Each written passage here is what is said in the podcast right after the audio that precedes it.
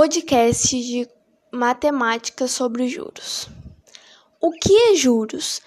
O conceito de taxa de juros pode ser estendido como valor do dinheiro no tempo, isto é, o preço que os tomadores de empréstimo pagam aos emprestadores para usarem um dinheiro, que não é só durante um determinado período.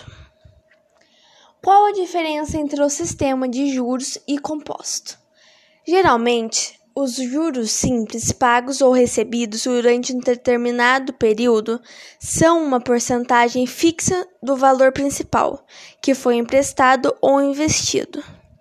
E já os compostos, os geralmente são os fatores importantes nas transações comerciais, investimentos ou produto financeiro.